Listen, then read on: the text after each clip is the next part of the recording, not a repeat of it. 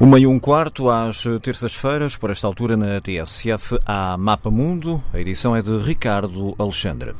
Boa tarde, sejam bem-vindas e bem-vindos ao Mapa Mundo, hoje com a investigadora e ex-secretária de Estado da Defesa, Ana Santos Pinto.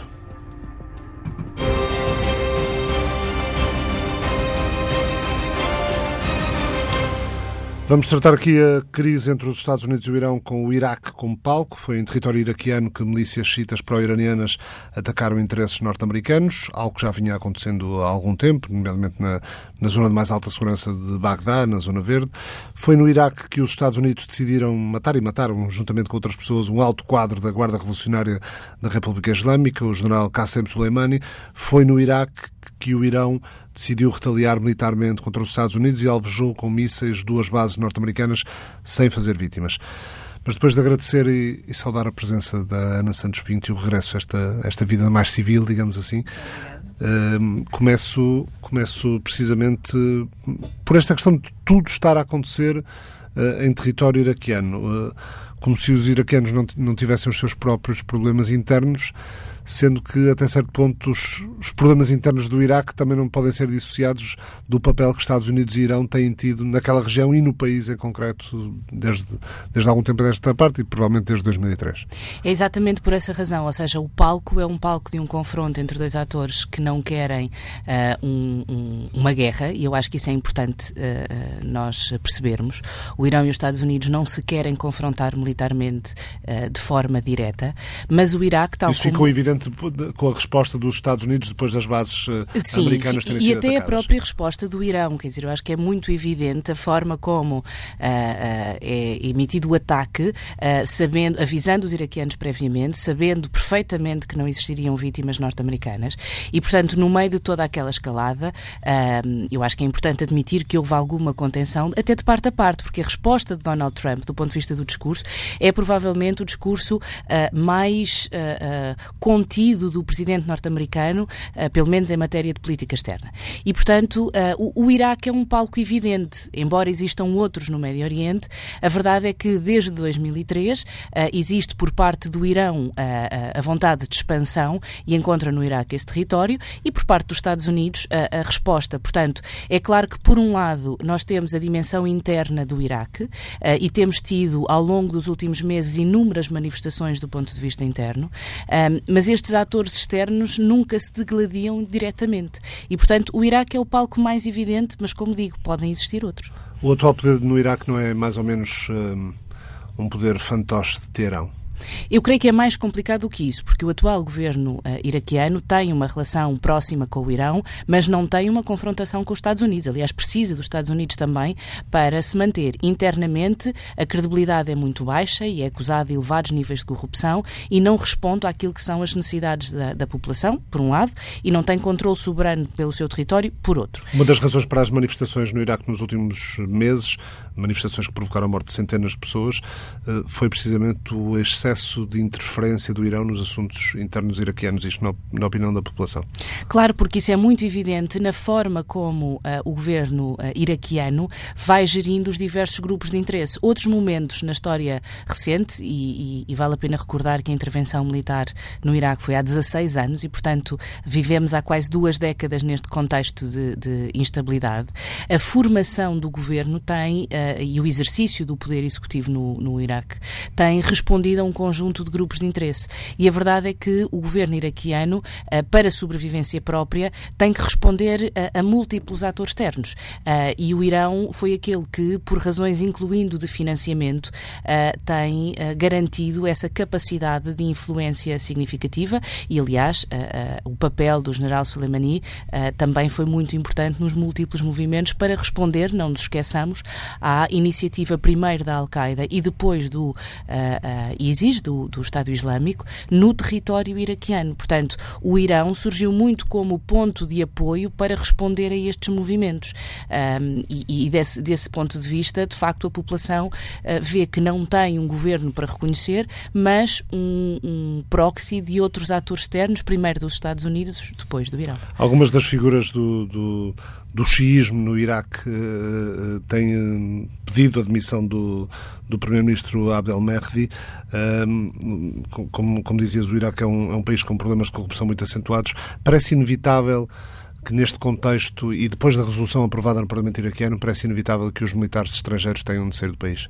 Não parece inevitável, aliás, acho que isso não vai acontecer, porque uh, apesar de termos 16 anos de presença militar externa, o governo iraquiano sabe que não consegue garantir uh, aquilo que é a integridade, incluindo a integridade territorial uh, e, e, o exercício de poder sem um apoio externo. E, portanto, essas, esses efetivos militares, aliás, aquilo que nós assistimos é um, um aumento, do ponto de vista geral, do número de efetivos no Médio Oriente e não uma retração, ao contrário daquilo até que o próprio Donald Trump gostaria. Porquê? Porque existem, uh, se repararmos as declarações de Donald Trump, foi nós, nós temos os nossos militares para garantir o petróleo e o acesso uh, às explorações petrolíferas. E, portanto, há um conjunto de interesse e de recursos que é necessário garantir para que não entremos numa espiral de, de, de, conflitualidade e de tensão. E, portanto, eu acho que as tropas, não só norte-americanas, mas outras tropas internacionais, pelas mais variadas variadas razões, incluindo a sobrevivência do próprio regime, vão manter-se no Iraque. Eu sei que é delicado, uma vez que já, já, não, já, não, já não está no exercício das funções, mas mesmo os portugueses terão condições para ficar. Estão lá cerca de três anos militares portugueses a, a dar formação ao exército iraquiano, tanto quanto sei. Sim, é a formação é, é uma ação de formação e essa decisão certamente será tomada no contexto não só daquilo que são as posições nacionais, mas incluindo daquilo que são as posições dos restantes uh, uh, parceiros europeus, designadamente, nessa, nessa presença. E, portanto, eu acho que isto é uma avaliação de conjunto e não uma avaliação estritamente individual. Ou seja, que os países não farão individualmente, embora nos, nos dias seguintes aos, uh, ao, ao, ao, assassinato de Qasem Soleimani e à resposta iraniana, houve um ou outro país europeu que decidiu retirar os militares do Iraque. Houve, eu acho que isso também é, é, é uma tendência naquilo que, que, que, é a reação imediata a um conjunto de iniciativas. Reações, reações a quente. Reações a quente e reações muito emocionais. E estas decisões em matéria de política externa e, em particular, naquilo que diz respeito à, à, à segurança internacional,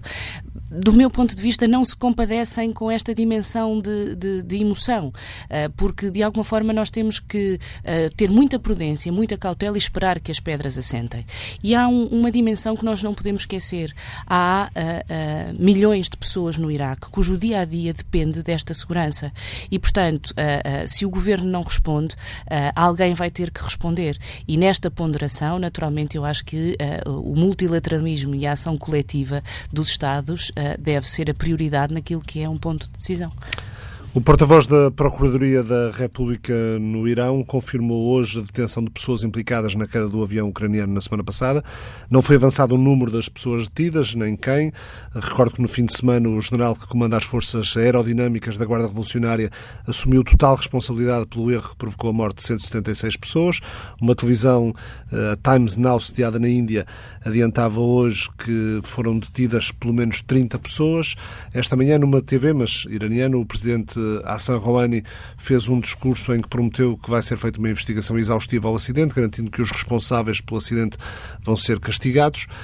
Tendo em conta esta questão da, da, resposta relativamente rápida que o Irão acaba por dar a, a, ao que aconteceu, mas uh, também tendo em conta que o Irão não tem grande historial de, de julgamentos justos, a avaliar pelo menos pelos padrões uh, internacionais uh, ocidentais, e pelas condições de encarceramento que, que se foram tornando famosas, nomeadamente na prisão de Evin, em Teherão, uh, os presumíveis implicados neste caso não vão ter vida fácil, certamente. Esta é uma resposta que é interna, eh, porque há um conjunto de manifestações muito significativas e o regime iraniano uh, tem, de alguma forma, de, de, corresponder àquilo que é uh, um denominador comum nestas manifestações, que é a incredibilidade, uh, e, e, é muito difícil de compreender como é que um, um, vamos chamar-lhe assim, destes acontece, e é também uma resposta internacional, porque houve, por parte de vários Estados, a necessidade de afirmar que o, que o regime iraniano teria de assumir a responsabilidade e julgar, uh, porque é uma decisão que foi tomada e, e, morreram 176 pessoas. Portanto, essas mortes não podem ficar uh, esquecidas naquilo que é um, um, que não foi um acidente uh, civil, foi uma decisão. Um, agora, esta dimensão dos julgamentos justos implica que as pessoas tenham capacidade de defesa, mas há aqui dinâmicas internas uh, no regime, aquilo que nós chamamos dos botes expiatórios, e agora vamos esperar. mas eu acho que isto é muito mais uma resposta e uma imagem que se quer passar de responsabilização interna, seja para a sociedade iraniana e para os manifestantes que, que, que em Teherão exigem aquilo que é responsabilização, mas também uma resposta externa para dizer aos outros Estados nós estamos a fazer a nossa parte. Mas morreram 176 pessoas. O caso, o caso como já foi dito, fez desencadear uh, protestos em várias cidades iranianas. Talvez mais importante do que isso, uh, fez. Uh, fez abrir uma brecha na unidade nacional que, que o regime tentava vender e que de alguma forma foi visível nas, nas cerimónias fúnebres de Qassem Soleimani. Portanto, havia uma, uma imagem de unidade eh, nacional uh, à volta de, da morte de Soleimani e de repente acontece isto uh, e os iranianos voltam, voltam não nos mesmos números, mas voltam, voltam à, à rua em protesto. A, a sociedade civil iraniana uh, tem uma consciência própria e, portanto, tem algum, apesar de viverem no regime teocrático, democrático, uh, tem uma, uma forma de manifestação que não é recente, aliás, nos últimos meses o governo iraniano tem-se confrontado com essas manifestações. Aquilo que aconteceu com o assassinato de Soleimani foi um ataque, um ataque não só ao regime, mas a, a, ao conceito do Irão enquanto, enquanto unidade, e por isso as pessoas na rua responderam nesse sentido. Uma outra coisa é uma absoluta, não vou dizer ineficácia, mas um erro incompreensível uh, e, e, que é muito difícil da sociedade uh, uh, aceitar. E, portanto, também por isso o regime tem que demonstrar essa responsabilização.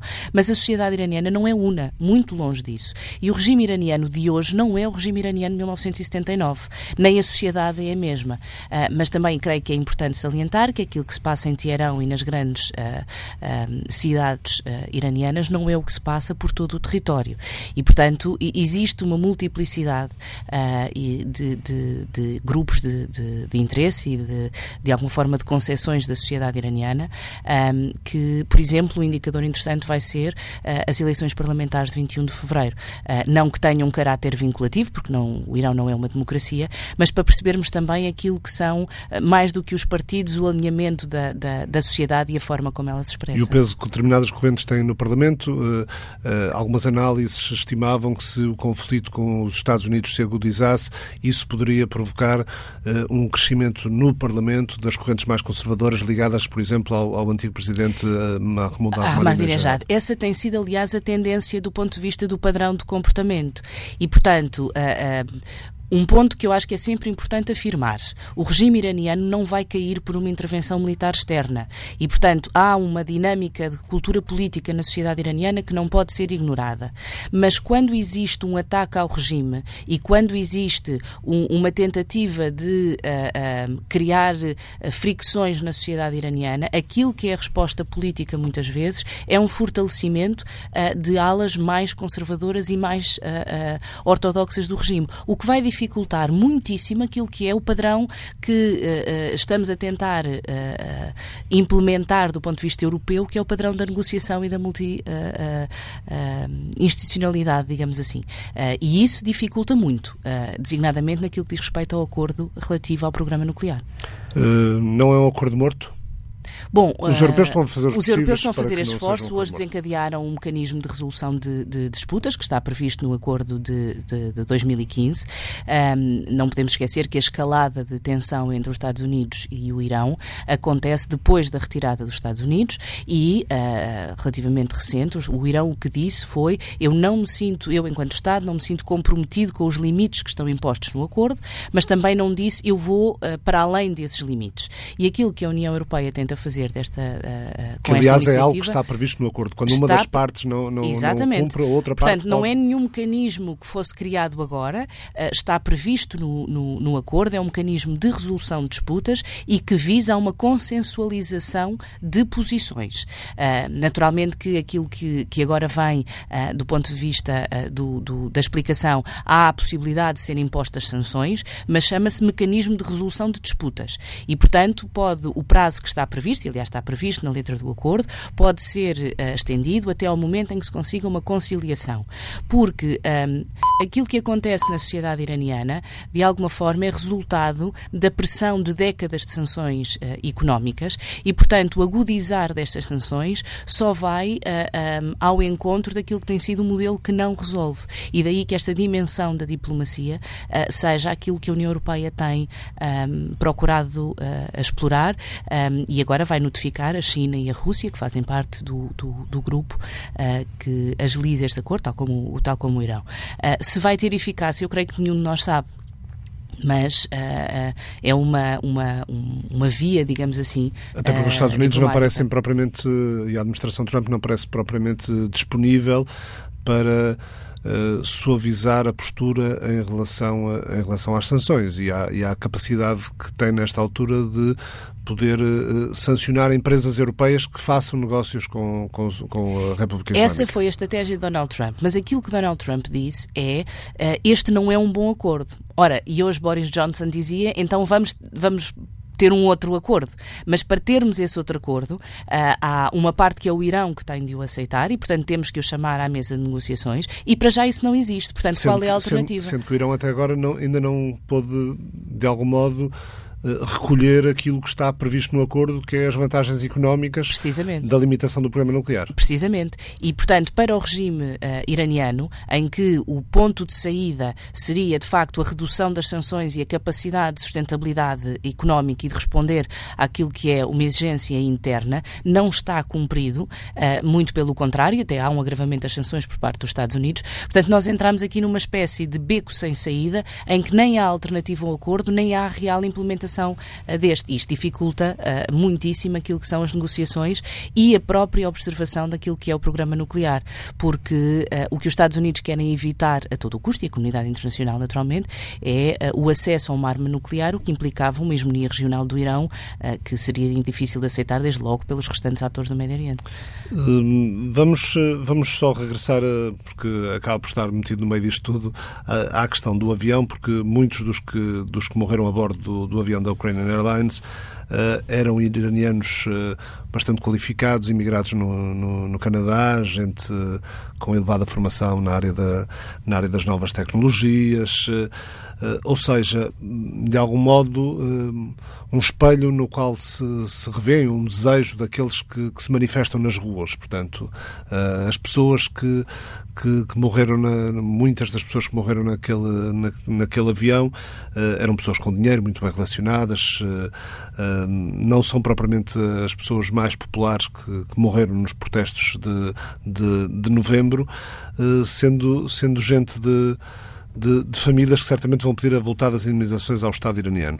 Uh, nos protestos, no domingo, em universidades, uh, uh, principalmente em, universidades, em Isfahan, em Teherão, um, na manifestação que estendeu até à, até à Praça da Liberdade, à Praça Azadi, os estudantes não só criticaram o que consideram ser a repressão do regime e as mentiras do regime, como o que chamaram de imperialismo dos Estados Unidos, que mais não tem feito do que proliferar o caos no Médio Oriente.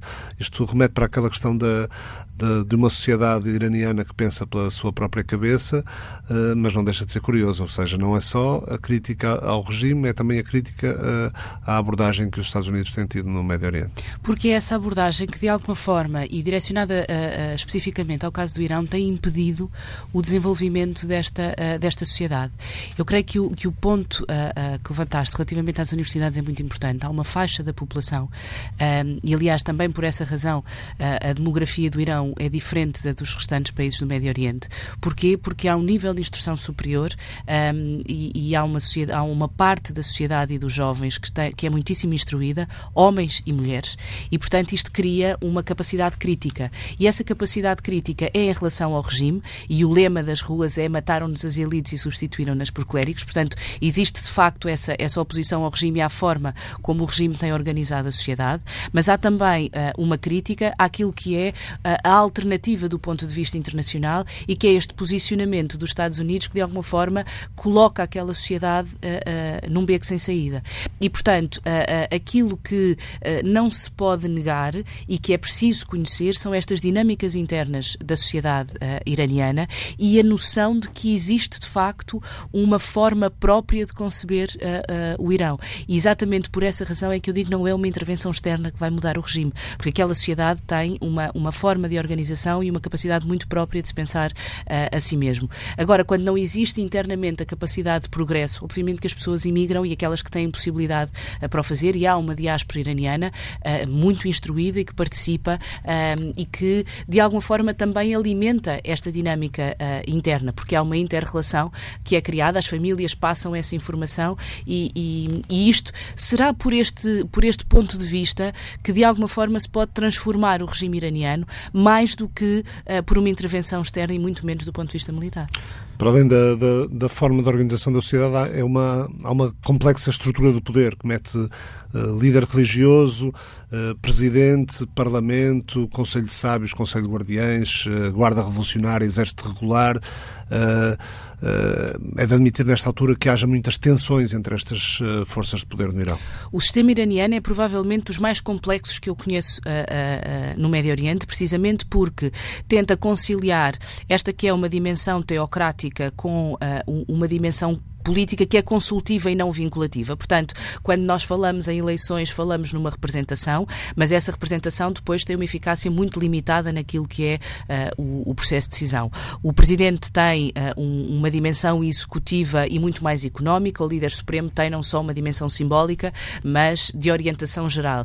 E isto significa o quê? Significa que nós temos em todo o Irão uma sociedade com várias características, uh, com múltiplas dimensões e que são representadas nestas várias estruturas de poder, onde há o peso dos guardas da Revolução, eh, e daí que Soleimani tenha... Eh, e é um não... peso na própria economia. E o peso na economia. Tá, por exemplo, no caso do Egito acontece a mesma coisa. A dimensão militar tem uma economia paralela e muito significativa em função ao Estado egípcio. No caso iraniano, aquilo que é a dimensão das sanções económicas afeta, em primeiro lugar, a base desta sociedade. Porque depois toda a estrutura do regime vai sobrevivendo de alguma maneira, designadamente naquilo que diz respeito à componente do armamento armamento que não é o tecnologicamente mais avançado, mas que está dentro daquilo que é a aquisição de armamento e há um número muito significativo das Forças Armadas uh, uh, e, e, da presença uh, do número de efetivos. Portanto, sendo um regime complexo, significa que é preciso equilibrar uma série de grupos e que esses grupos tentam representar aquilo que é uma sociedade profundamente heterogénea,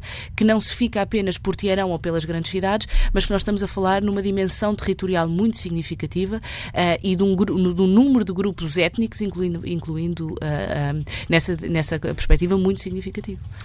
Vamos agora ouvir o que ouvir o outro lado. O que dizem alguns americanos nas ruas de Washington. A jornalista Paula Alves Silva estendeu o microfone à procura de respostas sobre o que pensam desta, desta crise com o Irão. Foi uma semana agitada no tabuleiro político americano. No momento em que o processo de impugnação de Donald Trump espera a sua entrada no Senado, a Câmara dos Representantes dos Estados Unidos aprovou uma resolução que visa restringir a capacidade do presidente de adotar medidas militares contra o Irão, após o anúncio de Trump da aplicação de novas sanções económicas contra o país. E perante o clima de tensão gerado entre os dois pontos do mundo, as opiniões em solo americano dividiram-se mas na capital as vozes parecem ser uníssonas. A forma mais efetiva de formar uma democracia é apoiando e estimulando uma revolução feita pelas pessoas e incrementando a educação de cidadãos que estão famintos de democracia, não bombardeando o seu país. Julgo que o que ele fez foi bastante imprudente, não parece ter havido um plano. Acho que o fez por capricho, o que nos deixa bastante preocupados relativamente ao que esta administração administração está a fazer numa região muito volátil, sobretudo no que diz respeito à política externa. Como tudo nesta administração, é uma ação impulsiva sem que se pense nas consequências. Penso que é uma situação complicada, visto que há pessoas boas e instáveis em ambos os lados e desconheço todos os factos relativamente a esta questão, mas a ação parece ser errática e, tendo em conta o que foi extremamente violento, talvez isso pudesse ter sido resolvido diplomaticamente. Acho que há muita gente que ainda pergunta porquê. Apesar da retórica provocatória entre os dois países, os analistas políticos americanos não acreditam que se gere uma guerra, mas os acontecimentos levaram muitos americanos a manifestarem a sua oposição a um conflito com protestos em várias cidades. Uma mulher iraniana a viver nos Estados Unidos há décadas e que não quis gravar a conversa com receio de represálias, disse esperar que estas decisões tomadas por Donald Trump tenham impacto nas eleições americanas, derrubando o atual presidente mas há quem veja a questão de outra forma. Começar uma guerra agora ia provocar um dano na sua campanha. Contudo, Trump não pode ser visto como frágil ou cobarde. Seria o seu pior pesadelo. Ele sabe que o Irão não quereria entrar numa guerra com os Estados Unidos, mas provavelmente pensa que se forçar a barra o suficiente, eles poderão perder o controle e atacar primeiro. E isso pode possivelmente ajudar a campanha eleitoral de Donald Trump, fazendo dele um herói. E é exatamente isso que ele procura antes das eleições. A decisão de assassinar o general Soleimani é vista como o capítulo mais perigoso dos três anos de governação de Trump. Uma decisão radical questionada também por alguns republicanos. Dependendo do resultado da impugnação, que deverá ter início esta semana, o julgamento final de Donald Trump será feito pelos americanos nas urnas dentro de oito meses. Um trabalho da correspondente Paula Alves Silva. Ana Santos Pinto, hum, alguma, alguma reflexão sobre, sobre as, as, opiniões que fomos ouvindo aqui neste, neste trabalho? Eu acho que resulta muito claro uh, que a opinião pública norte-americana, de uma forma muito transversal, não quer ir para a guerra e o Presidente Donald Trump também não quer. Um, eu acho que essa é uma, uma decisão que, que, que, para ele, por todas as razões, é de, é de evitar. O que uh, foi dito uh, por, por uma das opiniões na peça é que, de facto, ele também não pode passar como uma posição de, de, de fragilidade. Fraqueza? Um, eu, eu tenho alguma dificuldade em perceber como é que isto faz parte de uma estratégia para o Médio Oriente. Um, não o assassinato em si, porque uma estratégia implica uma lógica de ação-consequência. E, e, eu não tenho a certeza, apesar do, do, do, secretário eh, de Estado Pompeu dizer hoje que é uma estratégia de dissuasão, é uma estratégia real de dissuasão adotada pelos Estados Unidos, não apenas em relação ao Irão, mas a todos os inimigos dos Estados Unidos. Eh, com o argumento de que, por exemplo, o general Soleimani, chefiando Al-Quds a, a, força para as operações no exterior da Guarda Revolucionária Iraniana, seria a pessoa mais influente na, no crescimento da influência regional do Irão e que, era, e que foi isso que os Estados Unidos tentaram travar. Eu até percebo o argumento, mas retirar uma pessoa não significa uh, derrubar uma, uma estrutura. e ele foi rapidamente substituído pelo seu número 2, que obviamente não tem o mesmo carisma, não tem a mesma uh, visibilidade, mas estas organizações. Mas também não tem porque não era o número 1. Um. Exato, e, e, porque estas organizações funcionam por si mesmas e, portanto, já existe todo, toda uma forma de funcionamento. É, eu, eu creio que o assassinato de Soleimani tem um, uma dimensão muito mais simbólica, porque não é uma figura qualquer do regime, é alguém que uh, significavam uma imagem, eh, uma expansão, uma forma de atuação, muito mais do que depois a eficácia concreta da, da, da, da operação. Agora, parece muito claro uh, que uh, esta, uh, a questão da tensão com o Irão não, não levaria a um conflito militar, porque ninguém quer este conflito e o Irão também não quer, porque sabe que é frágil nessa conflitualidade. domingo, o Pentágono disse não ter provas concretas de que Soleimani planeava ataques mais três embaixadas norte-americanas. Foi o próprio secretário uh, da Defesa, Mark Esper, que o admitiu numa entrevista à CBS. Na Fox News, dois dias antes, na sexta-feira, o presidente Donald Trump tinha dito que acreditava que o Irão planeava atacar a par da embaixada em Bagdá outras três representações diplomáticas. Uh, parece difícil uh, não dizer que estão desalinhados. Bom, o, o, o, secretário de Defesa disse também que partilhava a visão do presidente Donald Trump. E se assumisse, uh, como secretário de Defesa, uh, a dimensão de uh, existem provas, a seguir elas tinham que aparecer. E, portanto, de alguma maneira, aquilo que o secretário de Defesa tentou dizer foi: nós temos indicadores nesse sentido, partilhamos a visão do presidente, não existem provas concretas dessa, dessa ação. Um, mas eu, eu, eu, percebo que a intenção seja, de alguma forma, criar cisões na administração um, e, e, a forma como, como, como foi feito. Mas a liderança de Donald Trump nesta administração também tem sido muito substitutiva dos seus elementos. Portanto, nunca houve uma coerência. Aliás, a saída de John Bolton, por exemplo, como secretário de Segurança Nacional, uh, se John Bolton fosse hoje conselheiro de Segurança Nacional, eu não sei se a tensão com o Irão não estaria noutro ponto. Uh, e até num acho ponto, que. Num ponto mais elevado. Muito mais elevado. E até até acho que essa saída foi um indicador de que era preciso alguma contenção, uh, porque o aparelho de, de, política externa e de defesa norte-americano funciona por si só e o presidente Trump tem essa, tem essa noção, obviamente que depois tem orientações uh, muito próprias e pessoaliza essas orientações, porque aquilo que ele diz é eu fiz o que não foi feito durante 20 anos e devia ter sido. Portanto, capitaliza essa, essa opção. Uh, mas, obviamente, que questionado perante a necessidade de provas, ele não poderia dizer que as tinha porque depois tinha que as apresentar. E, portanto, criava aí uma fragilidade muito maior, incluindo para a administração e para o seu presidente. Portanto, nenhum dos dois uh, países uh, em causa, em, em, em, debate aqui, uh, deseja a guerra. Sabemos que há tentativas europeias de ou conseguir um novo acordo, como os Estados Unidos querem, e os Estados Unidos o que querem uh, fundamentalmente é que, que um novo acordo do, do programa nuclear iraniano uh, contemple também a, a, questão do, dos mísseis balísticos no Irão e eventualmente possa travar de alguma forma ou haver algum compromisso da parte de Irão em relação à, à, à sua influência regional. Eu devo dizer que tenho alguma dúvida nisso. E, e, e, explico porquê.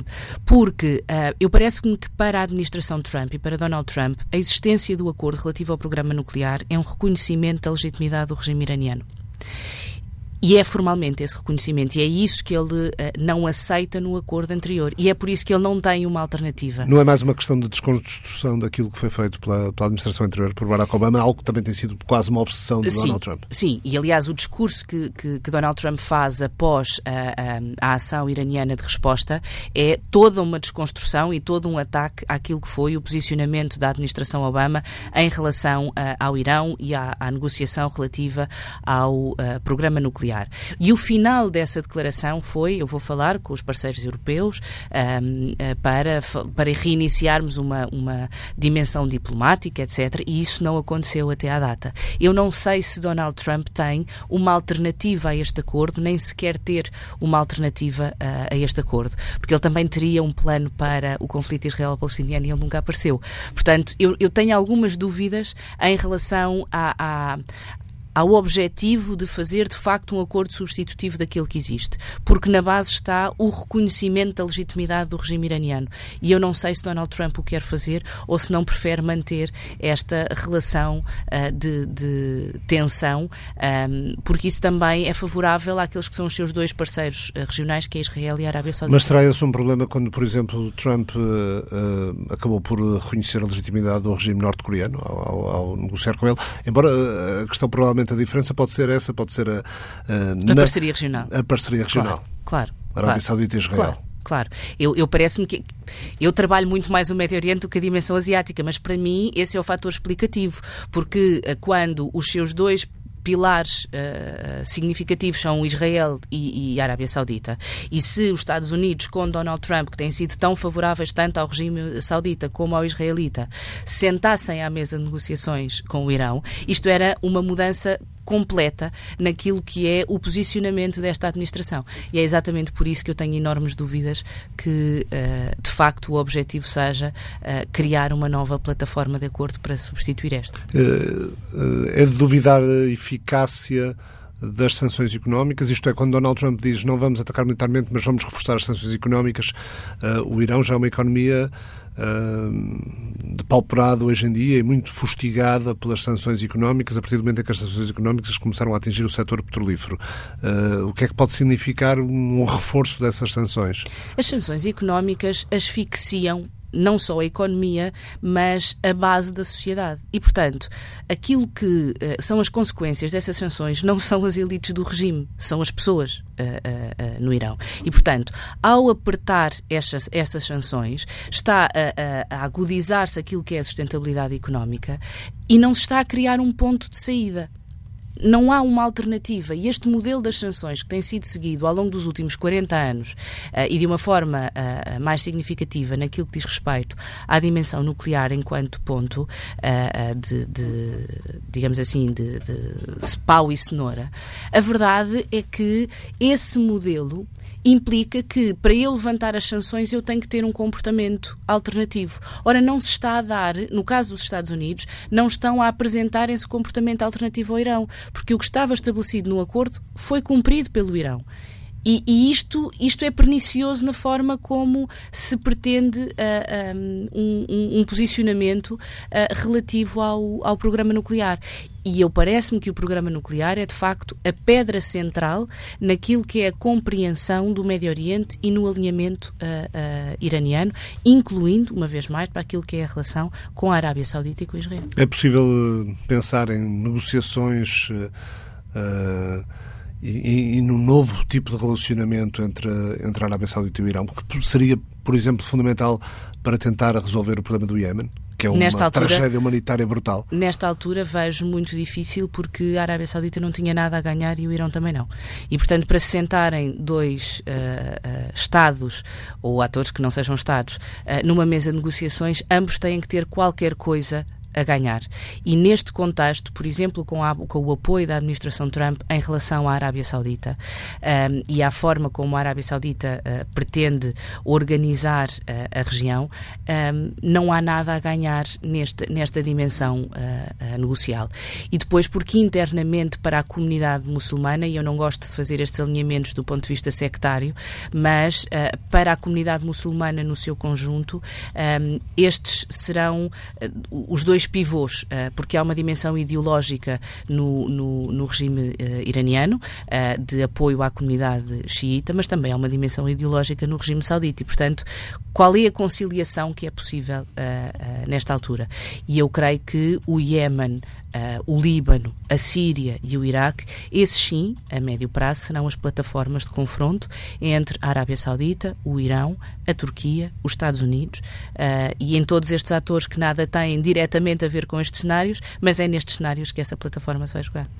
Neste tempo de competição estratégica, como já foi assumido até em documentos uh, fundamentais na, na, política externa e defesa dos, uh, dos Estados Unidos, neste tempo de competição estratégica, a China está assumido como, como, como rival, a China e a Rússia, sendo que há perspectiva esta, esta quarta-feira de ser, ser conseguido um, um acordo comercial entre a China e os Estados Unidos, um acordo para travar a, chamada guerra comercial entre a China, e os Estados Unidos.